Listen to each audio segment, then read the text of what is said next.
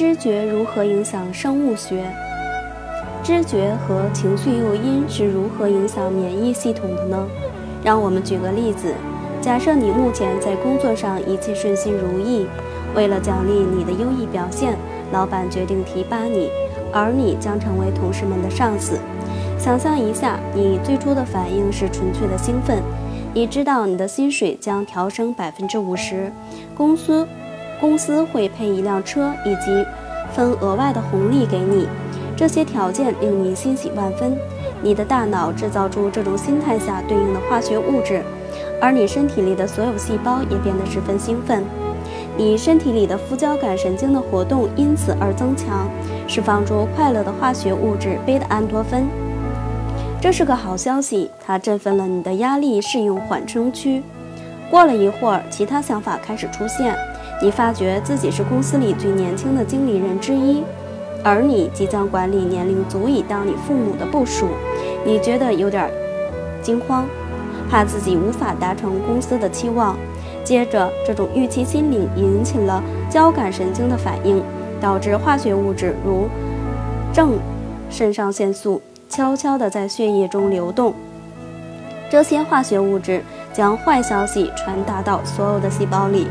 于是身体进入了警戒状态，你的肾上腺素的分泌激增，制造出强而有力的荷尔蒙，即肾上腺皮质内分泌素，所引起所谓的战斗或逃逸反应，通常是惊慌和焦虑。你是否看出来，在身体里面，同样的信息如何因我们当时的注意力专注在不同的思想上，而触发了两种相反的反应？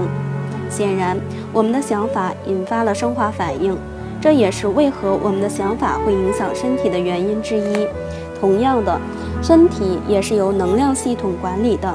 在能量体里，两个最为人知的部分就是各种腺体的循环系统与主要的能量中枢脉轮。同样重要的，则是围绕在我们周遭的能量场，这是个电磁场。让我们能够知道有人在后方注视着我们，或有人偷偷地从身后接近，尽管我们没听到或看到，也会有所觉察。电磁场就是我们的直觉基础，也就是所谓的第六感。当我们在第二层次的意识状态时，这些形式的超感能力会变得更活跃。这个能量场也有心灵的功功能，包括了灵魂与肉体间的联系作用。